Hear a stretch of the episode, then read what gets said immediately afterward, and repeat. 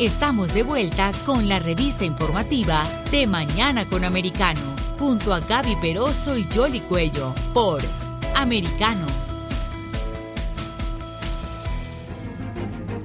Continuamos con más aquí de Mañana con Americano y ahora vamos a hablar eh, del Aeropuerto Internacional de Miami. En el año 2021 recibió más de 13 millones de pasajeros internacionales, lo que lo convierte en eh, uno de los puertos aéreos más importantes del mundo entero. Para adentrarnos sobre estas operaciones y también cómo nos preparamos para el verano, tenemos a Indira Almeida Pardillo. Ella es vocera del Aeropuerto Internacional de Miami. Muchísimas Muchísimas gracias por acompañarnos. Un placer, muy buenos días, gracias a ustedes por la invitación. Porque el sur de Florida se ha convertido en la puerta principal de Estados Unidos, ¿nos puedes comentar? Sí, cómo no. Y eso realmente es una es una encuesta que hizo el Consejo Internacional de Aeropuertos, de Aeropuertos basado en estadísticas que los mismos aeropuertos le, le proveen. Nosotros en el año 2021, justamente en el, en el medio de la pandemia, ganamos mucho terreno porque eh, eh, la, normalmente los, el, eh, Miami se ha convertido, por su posición geográfica y además por, por el desarrollo en sí de la infraestructura, en el puerto principal de entrada de América Latina hacia los Estados Unidos. Cuando eh, se prohíben los vuelos de Europa, que los ciudadanos europeos vengan a los Estados Unidos y viceversa, nosotros ganamos mucho terreno. ¿Por qué?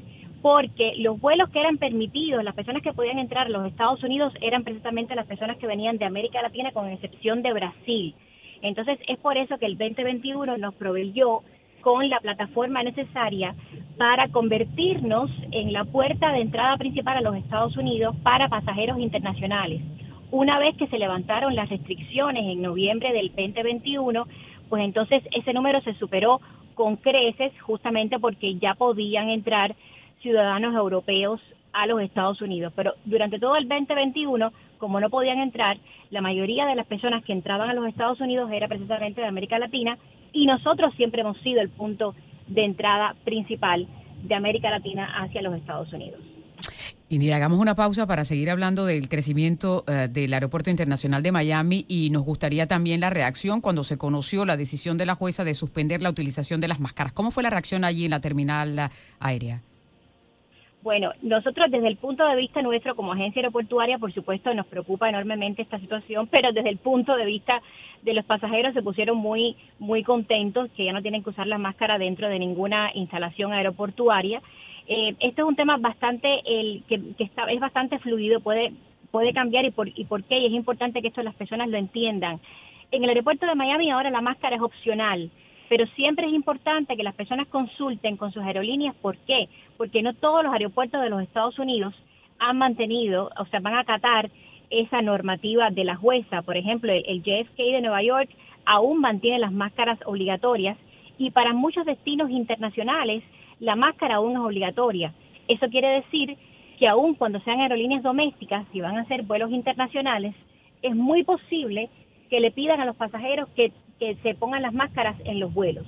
Entonces es importante que las personas conozcan que esto no es, eh, no, no todo el mundo tiene por qué regirse por esta normativa y es importante que consulten con sus aerolíneas antes de viajar.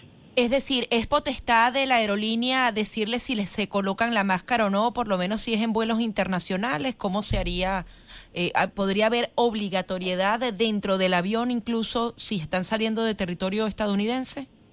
A ver, no es potestad de la aerolínea, es potestad de los gobiernos. Entonces, ¿qué pasa? Cuando uno se monta en un avión y va, vamos a decir, a, a, Madrid, España, si el gobierno español determina que las máscaras hay que utilizarlas dentro de los aviones, ya una vez que uno está en vuelo, ya se considera que está en territorio español, no en territorio americano. Por lo tanto, aunque sea United o sea American o sea Delta, cualquier aerolínea doméstica, si usted va para España y España le exige la máscara, entonces durante el vuelo los pasajeros tendrían que ponerse la máscara. Ah, bueno, pero por fortuna en Europa apenas se, tomó la decisión en Estados Unidos ya han comenzado a levantar también esas restricciones, pero es importante saberlo, es decir, hay que tenerla en el bolsillo para el que vaya a viajar internacionalmente o dependiendo o dependiendo lo que decidan la, el área donde uno vaya. Pero y eso aplica también entonces a, nivel interno, es decir, si uno va para eh, Nueva York y en Nueva York donde todavía no lo han quitado, ¿te tienes que ir en, el vuelo con la máscara o se la pones cuando te bajes al aeropuerto? Eso no lo sabes. No, No, no, porque las aerolíneas domésticas, la mayoría de las aerolíneas domésticas este, han determinado que ellas no van a imponer el uso de la máscara. Entonces, si van, si van a viajar domésticamente, no hace falta ponerse la máscara, pero una vez que lleguen, por ejemplo, a JFK en Nueva York, sí tienen que ponérsela, porque el aeropuerto, como no pertenece al gobierno, el, al, gobierno local, el, JFK pertenece a un board y se rige por las leyes estatales, entonces ellos han determinado que dentro del aeropuerto aún tienen que, que ponerse las máscaras los pasajeros. Ahora, también queríamos hablar eh, de otro tema y es que esta semana han estado circulando diversos titulares que avecinan un caos para el verano porque va a aumentar significativamente la demanda. Las personas que tienen dos años sin vacaciones pueden tomar la decisión en los próximos meses y esto podría complicar la operación en los aeropuertos. En el caso del Aeropuerto Internacional de Miami es así o no tanto porque en el año 2021 ya las operaciones estaban reactivadas de manera significativa? Nosotros en el eh, a partir de noviembre del año pasado ya tuvimos un preámbulo de lo que puede ser quizás un, un, calendario, un schedule caótico de las de las aerolíneas y por qué lo digo porque justamente en esa época fue que American implementa el, el horario más ambicioso que ha tenido desde que empezó a volar a Miami que fueron son todavía 360 vuelos eh, en el, en, en, el, en el día, perdón, 360 vuelos en el día. Entonces, en ese momento fue que se dio todo el caos de, de, la, de la falta de, personal eh, y, hubo muchas cancelaciones y demoras. Y entonces, al tener eso de, de preámbulo en noviembre del año pasado, esa situación empezamos a trabajar muy de cerca con las aerolíneas para que eso no, no volviera a suceder. Entonces, en este caso, el verano, que sí se, eh, se aproxima bastante ocupado, eh, nosotros hemos, hemos tenido una operación bastante estricta con las aerolíneas para que justamente eso no suceda. Ahora, eso no estamos exentos de que en algún momento, justamente por la demanda tan alta que existe de, eh, de vuelos, no existe algún, algún contratiempo con respecto al personal de las aerolíneas. Pero hasta ahora nos han garantizado que pueden cumplir con la demanda que, eh, que en, el, en el verano porque esos vuelos van, a aumentar muchísimo, no solamente para aerolíneas domésticas, sino también para aerolíneas internacionales. Ahora mismo, por ejemplo, Turkish eh, Airlines, eh, Royal Air Maroc, la mayoría de las aerolíneas internacionales van a doblar eh, la frecuencia de los vuelos en el día. Entonces, es algo en lo que estamos trabajando muy arduamente con las aerolíneas para que lo que se dio en noviembre, lo que sucedió en noviembre del año pasado, no suceda nuevamente ahora que se espera un verano bastante ocupado en el aeropuerto. Ahora, no solamente es el movimiento de pasajeros lo que, lo que ayuda al crecimiento del Aeropuerto Internacional de Miami, es el movimiento de carga también, y ya lo habíamos mencionado eh, eh, a comienzo, ¿no? El punto estratégico en el que se encuentra Miami para hacer esa, esos vuelos de conexión.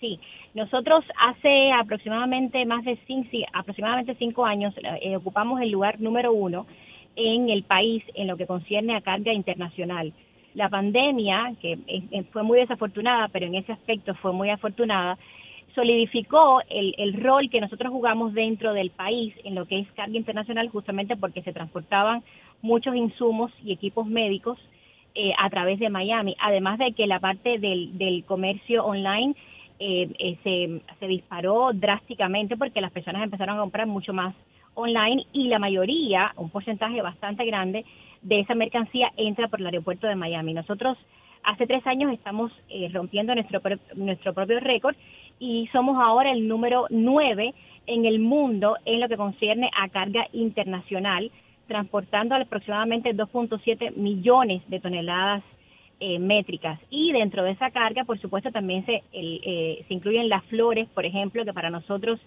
es un punto de venta súper importante y que a los medios les encanta cubrir también.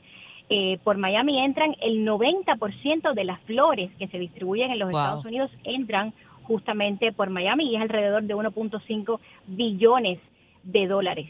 Entonces, eh, todas esas cosas, eh, específicamente el COVID, sí contribuyó de manera positiva a que pudiéramos aumentar drásticamente las toneladas de métricas que entran por el aeropuerto de Miami y, por supuesto, solidificar nuestra posición número uno dentro del país en lo que es la carga internacional. Ahora, para entender un poco cuál es el problema real con el personal y la tripulación, hay personas que no quieren trabajar, no da tiempo de entrenarlas porque eh, tenemos meses suficientes para prepararnos para el verano, ¿no? A ver, es un conjunto, es un conjunto de factores y no quisiera abordar mucho al respecto porque esto realmente es jurisdicción de las aerolíneas. Pero cuando eh, comenzó la pandemia se despidieron, se, se, despidió a muchas personas eh, que de hecho después eh, se tornaron en retiros. O sea, muchas de estas personas en lugar de despedirlas, pues lo que hicieron fue retirarse de las aerolíneas. Entonces, a la hora de reclutar personal les ha sido muy difícil poder reclutar el personal necesario para operar eh, los vuelos que tienen ahora en, horario o en, los próximos meses. También, por ejemplo, se ha sumado el, tema de la asociación, de la, unión de los pilotos, que están demandando mejoras de salario, están demandando eh, mejoras de condiciones laborales. Entonces, todo eso ha dado al traste con el tema de los vuelos. O sea, nunca imaginamos, sabíamos que iba a ir increciendo la demanda de, de las personas para por volar, pero no sabíamos que iba a ser tan drástico. O sea, de noviembre a diciembre ha habido un cambio de casi un 35-40% en, en el volumen de pasajeros. Entonces, ¿qué pasa? Las aerolíneas, al no esperarse esa demanda eh, tan drástica, pues no tenían el personal necesario y ahora están en un proceso de, de reclutación mucho más rápido, además de que, por ejemplo, tampoco tenemos estudiantes en las escuelas eh, que, que estén a punto de graduarse para poder reemplazar eh, a las personas que actualmente están operando en las aerolíneas. Entonces eso también es una batalla que tenemos que, que de alguna manera nosotros como aeropuerto eh, eh, ser parte o, aliarnos con, con, las escuelas de aviación del sur de la Florida para que las personas también se sienten más motivadas a, estudiar en las posiciones de aviación y sobre todo de pilotos, que creo que ahora mismo es lo que más está afectando al sector de las aerolíneas, la falta de pilotos. Pues muy bien, que siga creciendo, por supuesto, el Aeropuerto Internacional de Miami, que siga mejorando el servicio para que los pasajeros podamos circular por allí sin ningún tipo de problemas, ¿verdad? Indira, muchísimas gracias ah, por este contacto y seguimos pendientes de todo lo que pasa allí en la terminal, que siempre está en construcción, ¿no? Eso yo creo que nunca va a parar. no, y, estará en construcción por los próximos cinco años, Yoli. Yo sé que va a ser un poquito eh, de inconveniente al principio, pero, pero esperamos que, sobre todo la, la, parte central, que es del data del año 1959, entonces eh, es bastante antigua. Eh, y eso va a demorar como unos cinco años en, en, modernizarse. Pero bueno, ahí estamos trabajando y, y esperamos que, que ningún pasajero tenga ningún inconveniente en el aeropuerto, pero estamos siempre a la orden para ustedes, para los medios, para ellos. Eh, para informarles adecuadamente de lo que deben hacer y con mucho gusto siempre lo hacemos. Claro que sí, cuando uno va pasando por la terminal, dependiendo en la aerolínea a la que le toque, parece que llegara una nueva y dice, ay, esto yo no lo conocía. Cada vez que, uno viaja encuentra algo diferente, pero positivo, ¿no? Yo sé, por supuesto. es, un, contraste, es un contraste. Así es. Indira, muchas gracias. Es Indira Almeida, la vocera del Aeropuerto Internacional de Miami, en De Mañana con Americano. Hacemos pausa y regresamos enseguida.